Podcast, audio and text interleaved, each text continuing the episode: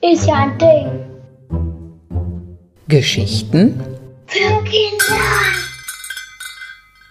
Guten Tag, lieber Mensch. Hast du Hunger?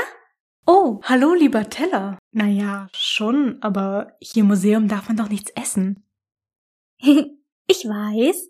Aber hast du schon mal probiert, mit den Augen zu schmecken und zu riechen? Das ist ganz leicht. Schau dir meine Blumen und Früchte an. Wie riechen die wohl? Mm, ich rieche Rosen, leckere Erdbeeren und Nelken. Das erinnert mich an einen duftenden Garten im Frühling. Deine Blüten sehen so zart und so leicht aus, als ob eine sanfte Brise sie bewegen könnte. Und von deinen Erdbeeren würde ich so gern eine pflücken.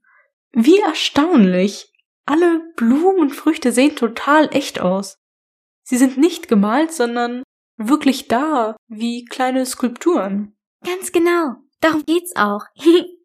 Alles sieht täuschend echt aus. Das nennt man in der Kunst Trompe-l'œil. Echte Erdbeeren und Nelken gehen schnell ein, aber meine blühen für immer. Du hast außerdem einige Pflänzchen vergessen. In mir sind Rosen, Nelken, Ranunkeln, Trichterwinden, Lilien, kleine Blüten, Erdbeeren, Zitrone und Apfel. Ah, und natürlich Birne. Alles handgemacht, maßstabsgetreu angefertigt und frisch serviert. Wie aufwendig. In Wirklichkeit sind Früchte und Blumen aber bunt. Warum bist du dann eigentlich ganz weiß?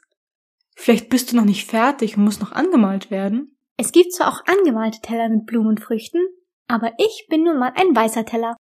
Vielleicht wurde mein Porzellan so gelassen, damit niemand auf die Idee kommt, in mich reinzubeißen. das würde sicherlich wehtun. Oh, da hast du recht. Besonders lecker wär's auch nicht. Nein, bestimmt nicht. Da hat sich die Porzellanmanufaktur Meißen etwas bei gedacht. So viel ist sicher.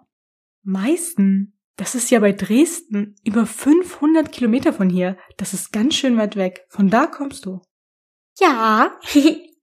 Wusstest du, dass die Porzellanmanufaktur Meißen die älteste in ganz Europa ist? Dort wurde das erste europäische Porzellan hergestellt. Ursprünglich kommt Porzellan nämlich aus China. Da hat man es ungefähr 1000 Jahre früher erfunden.